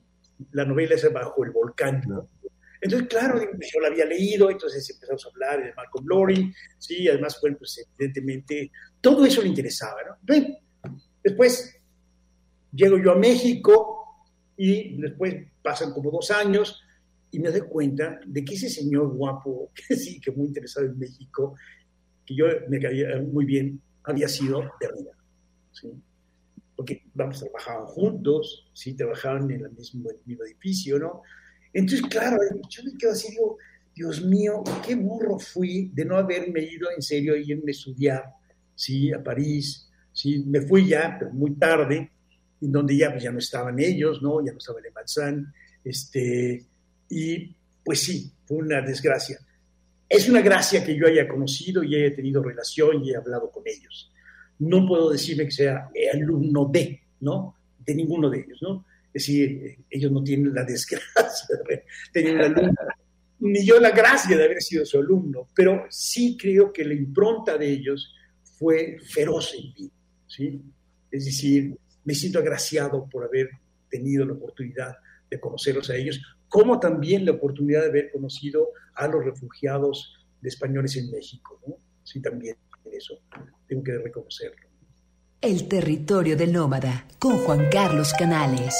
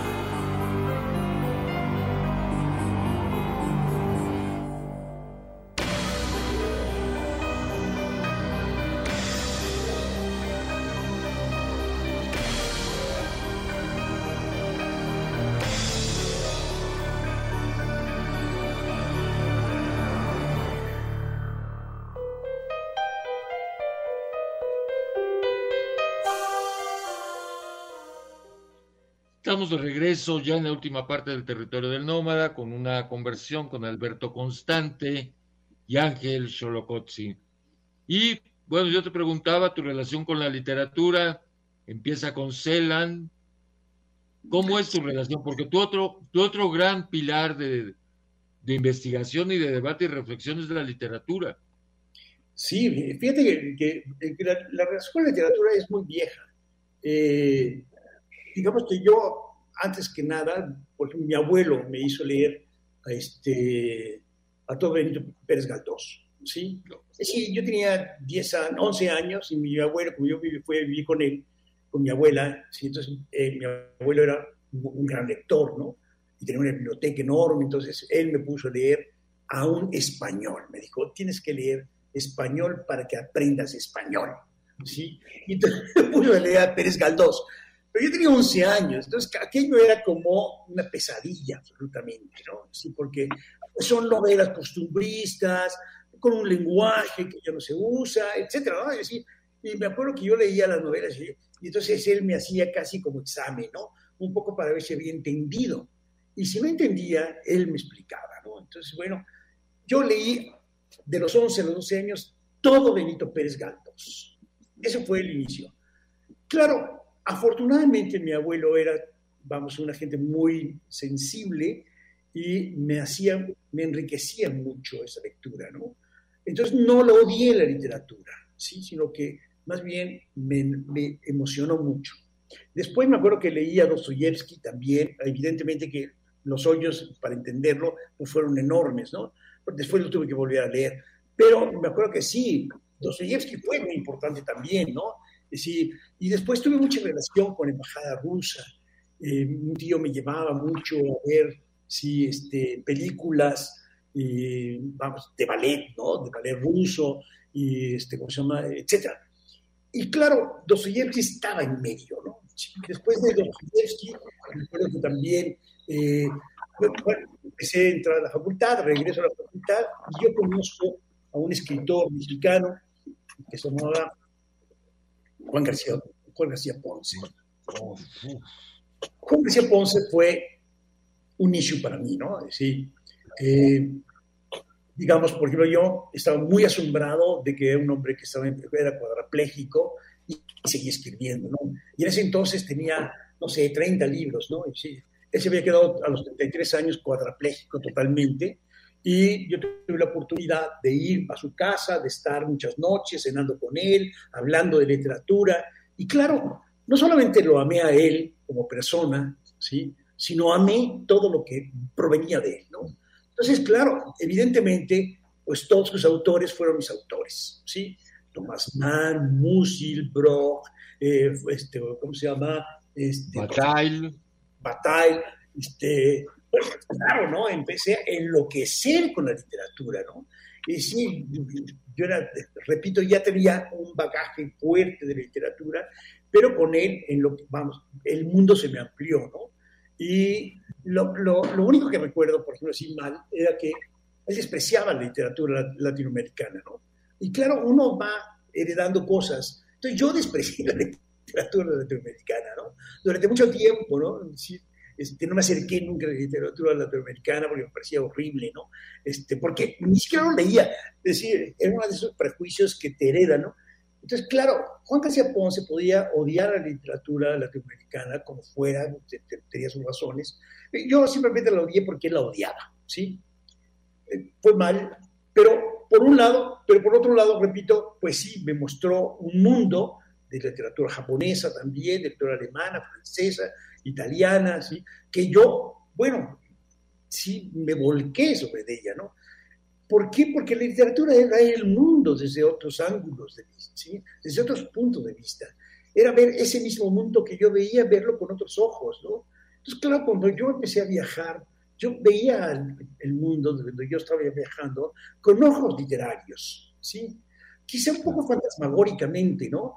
Pero pues ese era mi mundo y eso era como me gustaba y me, y me sigue gustando hoy, sí, en día me sigue gustando. Si, si voy a España, leo, veo la, el mundo español, bajo la literatura española, si voy a Francia, igual a Alemania también, ¿no? Sí, claro, porque yo, por ejemplo, me acuerdo de, de Muerte en Venecia, cuando estoy en, este, ¿cómo se llama?, Múnich, claro, digo, me siento, me pongo en un lugar del parque y digo, aquí empezó, ¿sí? Muerte en Venecia, ¿no? Entonces, claro, ¿no? Es decir, para mí eso es maravilloso, ¿no? O música, por ejemplo, toda la relación además, ¿no? La relación con, con, con Kokoschka, todo el mundo de música, que es enorme, vastísimo, ¿no? O los sonámbulos de Broch, ¿no? Por ejemplo, que son novelas gigantescas, ¿no? En fin, todo eso me enamoró absolutamente y claro, Celan llega en un punto maravilloso, ¿no? En donde yo estoy efervescente con la literatura. Siempre quise ser escritor, es decir, digamos, de eso no es un secreto, siempre quise hacer una novela, ¿no? Soy un escritor frustrado porque no tengo el talento para ello, ¿no? Es decir, escribí una novela y después mi exmujer me dijo, es que no es mala, sino es lo que sigue. eh, escribí poemas que se publicaron por algún lado, etcétera, ¿no? Pero sí, se necesita otro talento, sí, se necesita otra forma también de vivir, ¿no? Y claro, después me casé con otra persona, con una mujer que era una especialista, no especialista, pero una apasionada de la literatura latinoamericana, y que fue la que me abrió justamente el camino hacia la literatura latinoamericana. Entonces, claro, sí, este, eh, encontré a muchísimos escritores, ¿no? Que me empezaron a fascinar, sobre todo españoles, ¿no? Digo, este, argentinos, ¿no? Eh, no sé, eh, después conocí a otros. En fin, la literatura se me fue ampliando, ¿no? Porque reconocí que evidentemente la literatura latinoamericana es enormemente rica, ¿no? Es poseedora de un bagaje cultural que solamente se tiene con esos secretos que se tienen. Ya que no me gusta mucho, por ejemplo, este, García Márquez, ¿no? No me gusta mucho, pero reconozco evidentemente que, claro, que es un gran, gran escritor. Me gusta mucho, este, ¿cómo se llama? Eh, Borges, desde luego, ¿no? ¿Sí? O, este, no sé, Piglia, ¿no? También Piglia no. es uno de los grandes escritores. A mí me sigue gustando, ¿sí? Sí, este, pero también eh, La novela eterna, ¿no? Se me va el nombre. de Fernández, de Fernández. Sí, por ejemplo, ¿no? Es decir, o sí, Adán Buenos Aires, ¿no? Por ejemplo, también. De Marchal. De Marchal, vamos, que muy poca gente conoce, ¿no? Pero cuando yo leí, este, ¿cómo se llama? Adán Buenos Aires, bueno, yo decía, es que esto es Borges. Aquí está Borges. Y claro, sí, Borges había bebido de, sí, de, este, Fernández y de Marechal, ¿no? Y después, obviamente, Cortázar. A Cortázar yo lo vi en París, ¿no? Es decir, lo vi, no, ni hablé ni nada, simplemente vi una torre porque medía como, como 50 metros, ¿no? Cómo se agachó para entrar. Y yo me quedé así, asombrado, ¿no? De la estatura, pero no me atreví a decirle, oiga, eso yo soy aquí, absolutamente, ¿no? A Borges sí, a Borges sí, sí, sí lo conocí. Fui, literalmente, llegó a Barcelona, yo estaba viviendo en Barcelona y me acuerdo que él llegó a Barcelona y yo fui a que me firmara, ¿sí? Un libro, ahí hice una cola para que me firmaran en la, feria del libro, ¿no? Y entonces yo le digo, maestro, lo más inteligente del mundo, maestro, soy un mexicano. entonces empezó a recetar, sí, inmediatamente a recitar, a recetar y a recitar, ¿sí? Este, el suave patria, ¿no? ¿Sí? Entonces, claro, yo me quedé fascinado, fue la respuesta de Borges, es una respuesta borgiana. Y después, como yo estaba ahí en Barcelona con unos amigos, eh, estaba con Eugenio Trías, sí, con este, mm, sí, que gran amigo, y después también este, con el otro que, que era el colegio de, de, de, de, filosofía, que, que el colegio de filosofía, ¿no? Eh, Rupert de Ventos, Rupert de Ventos. También, Rupert de Ventos, también buenísima, muy lindo gente, ¿no? Entonces me invitaron a cenar con Borges, ¿sí? Entonces yo, encantado absolutamente. ¿Qué hablé yo? Nada. ¿Qué se puede poner, ¿sí? Cuando uno está hablando con Borges, yo creo que ni siquiera una coma, ¿sí? Es decir, porque pues él ocupó todo el espacio, ¿no? Entonces era, fue fascinante, fue una cosa maravillosa, ¿no? Sí, claro, haber saludado, haber saludado a María Kodama, sí, pero y estar con todas estas gentes maravillosas también, ¿no? Sí, el colegio, de filosofía, pues fue una instancia muy importante en una época, de los ochentas, ¿sí? de la filosofía catalana o de la filosofía en general, ¿no? Pero de Cataluña sobre todo, ¿no? Sí, gente muy importante, ¿no? Y me parece que eso fue también, repito, yo creo que yo he tenido una gran suerte, una suerte de haber estado en, época, en una época en que se gestó todo esto, ¿no? Es decir, en México también me tocó, ¿no? Me tocó vivir muy cercanamente, sí, pues no sé, digo, con Octavio Paz, con este, ¿cómo se llama? Chirao, con muchos artistas eh, plásticos, muchos artistas, muchos escritores, ¿no? Entonces, claro, he tenido esa suerte, pero yo creo que es porque, pues sí, fue la época en que me tocó vivir yo lo, añado, yo lo achaco más a eso, ¿no? Es una época que me toca vivir y que justamente, aunque no hubiera querido, yo creo, ver tocado, ¿sí? Eh, agradezco a los dioses que me hayan dado esa oportunidad de haber conocido a tanta gente tan maravillosa y que me haya dado la oportunidad de ver así esto, como tú dices, ¿no? de haber entrado a la literatura, ¿no? Es decir, nunca estudié la literatura como tal, quizá por lo que me decía mi este, Juan García Ponce, ¿no? Si la literatura no se estudia, la literatura se vive, ¿sí? Y mira que me lo decía un hombre que estaba imposibilitado para moverse, ¿no? Es decir, eran muy, muy, muy, muy fuertes, ¿no? Es decir, estas improntas fueron tremendas para mí, ¿no? Porque claro, con él yo conocía muchos artistas plásticos, que él escribió mucho sobre arte, y mucha gente que iba, ¿no? y conocía muchos escritores, amigos de él, ¿no? Recuerdo una cena que estuvo, este, estuvo Gabriel García Márquez, estuvo Octavio Paz, ¿sí? Y estaba Juan, ¿sí? Bueno, pues yo tenía al lado dos premios Nobel, sí, dice uno, no puedo creer esto, ¿no? Sí, bueno, pues qué bueno que me tocó esto, ¿no? O de esas las anécdotas que yo viví con Juan, ¿no? que Juan era un, todo un personaje, un personaje excepcional. Un gran escritor, un, gran, un escritor de, vamos, secreto, ¿no? Por ejemplo, el primer seminario que se dio sobre Bataille en México lo di yo en la Facultad de Filosofía. Antes nadie había dado un seminario, Bueno, y, y Bataille Klosowski, la importancia que le da, que tiene García Ponce, que traduce los libros de Klosowski en ERA. Eso es algo fundamental, clave. ¿No? Sí. Klosowski, ¿no? Sí, incluso, fíjate, cuando estuve en París, un día fui con este Raúl Falcó, que era muy amigo de Juan García Ponce, y hicimos una cita con este Klosowski, y entonces estuvimos ahí con Klosowski, y toda la noche le estuvimos traduciendo el libro que había escrito, este, ¿cómo se llama? Juan, sobre Klosowski. Y toda la noche lo estuvimos tomando vino, ¿sí? Y las traduciendo y conversando, ¿no? Con Klosowski. Es decir, es una locura esto, ¿no? Es decir, de veras, tipo genial absolutamente, ¿no? Lo único que faltaba es que de veras saliera, este, ¿cómo se llama? De pronto la, la mujer Klosowski nos ofreciera, sí, las, las, las, las leyes de la hospitalidad, ¿no? una maravilla, sí, ha sido una maravilla. Yo eh, quizá como Borges, diría, por control de Borges, sí, yo creo que sí, yo he sido inmensamente feliz. Feliz. Alberto, yo quisiera preguntarte, eh, bueno, son como dos, dos este, cuestiones en, en una.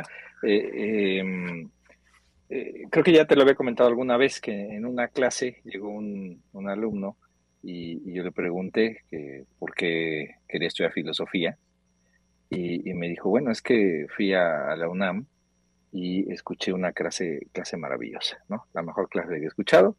Dije, ah, ¿y con quién? Con Alberto Constante, ¿no? Este, y eso ya lo, lo, lo, había motivado realmente a, dedicarse a la filosofía, ¿no?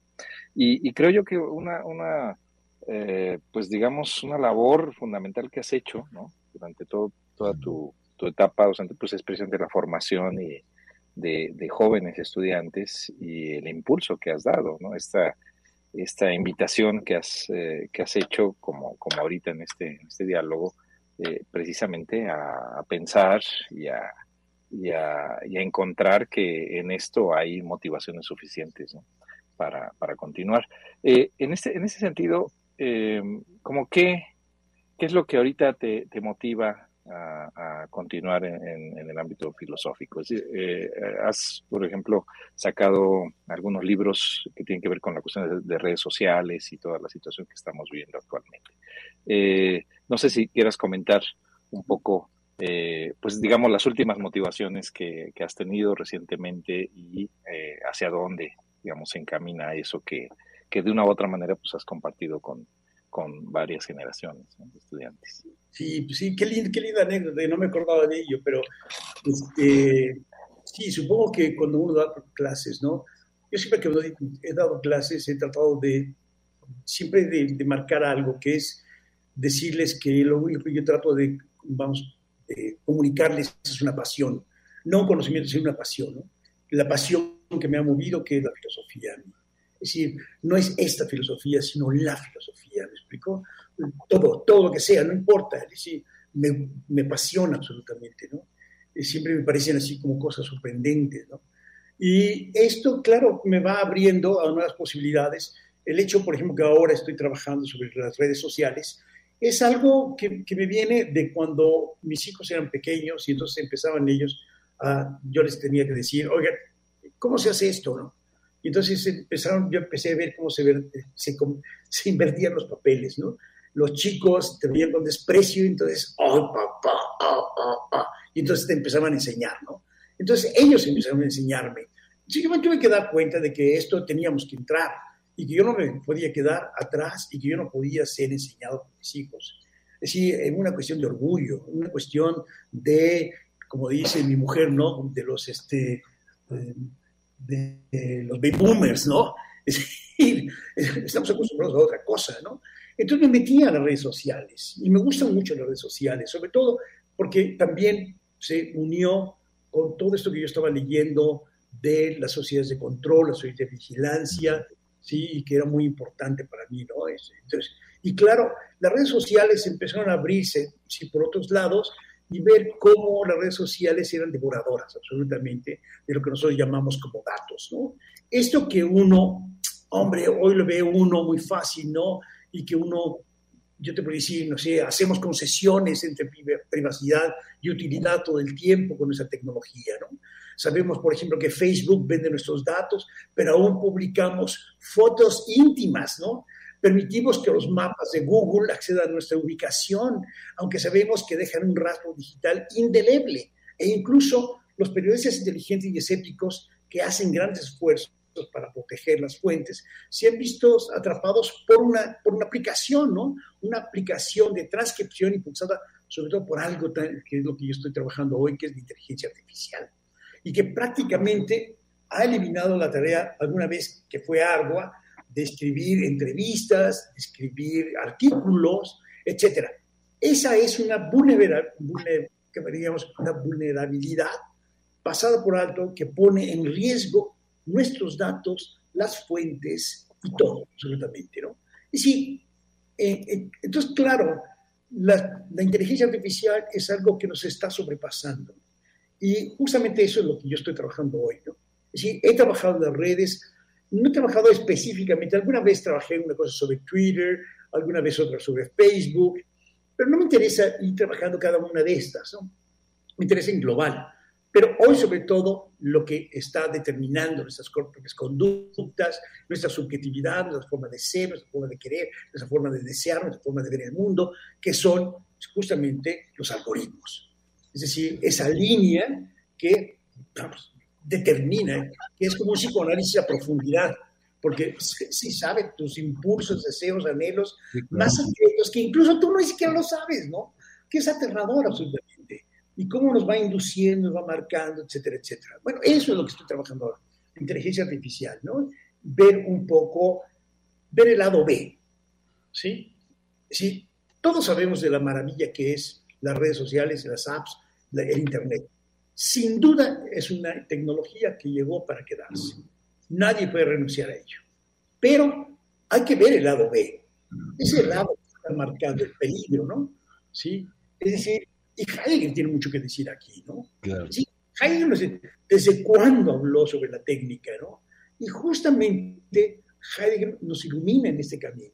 Entonces ahí vamos, se involucran todos mis intereses, fíjate. Por un lado, la fenomenología, por otro lado la hermenéutica, por otro lado también este, esta cosa también que podríamos llamar una sociología, ontología política, que sería la delesiana y la este, Foucaultiana, ¿no? Donde ya se introducen pues, muchos otros factores, expósito, etcétera, etcétera. Pero fundamentalmente está Heidegger, está Foucault, está Deleuze, que marcan como este camino en el que yo veo nuevas luces que ya están marcadas, pero que hay que desarrollarlas, y que es, repito, la inteligencia artificial. Eso me parece que es el pan de cada día, es nuestro, nuestra época, nuestro momento que a todos nos atañe, ¿no? ¿Sí? Y a pesar de que yo soy un hombre mayor, bueno, pues este es el mundo que me ha tocado vivir. Que no lo acabo de entender muy bien todavía, claro, porque yo soy como el Quijote de Foucault, ¿no? Estoy entre dos epistemas una que ya periclitó y otra que está viniendo pero que no acabo de entender, ¿no? Es decir, ahí es donde estoy trabajando, justamente, en este episteme, ¿no? Pues muchas gracias, Alberto. Alberto, bueno, llegamos al final del programa. Eh, agradecerte, Alberto, qué bueno que pudimos platicar contigo. No, realmente ha sido un placer. Y Ángel, mil gracias también por por esta entrevista, la limón que pudimos hacer, ¿no? Igual, ya seguiremos en contacto, Alberto y Ángel, ¿no? No, muchas gracias, a dos, Ángel, muchas gracias, Ángel. Eres de veras un ser excepcional, ¿no? Y tú, Juan Carlos, muchas gracias, ¿eh? De veras. Porque yo tengo que decirlo aquí, ¿eh? Antes de que terminemos. De veras, gracias a Ángel, tenemos una escuela heideggeriana, ¿eh? Esto que se quede muy claro. Para mí, de veras, ha sido un gran hallazgo haberlo encontrado, haber sido ser su amigo, me honra mucho. Muchas gracias. Y sobre todo ahora que estés aquí, muchas gracias. Muchas gracias. Gracias, ¿No? gracias, y buenas tardes. Gracias, Ángel. Seguimos en contacto. Buenas tardes. Gracias, Juan Carlos. Buenas tardes. gracias a ustedes. Los abrazo con mucho cariño. Un abrazo a los dos. Cuídense mucho. ¿Eh? Nos vemos. Chao. Chao.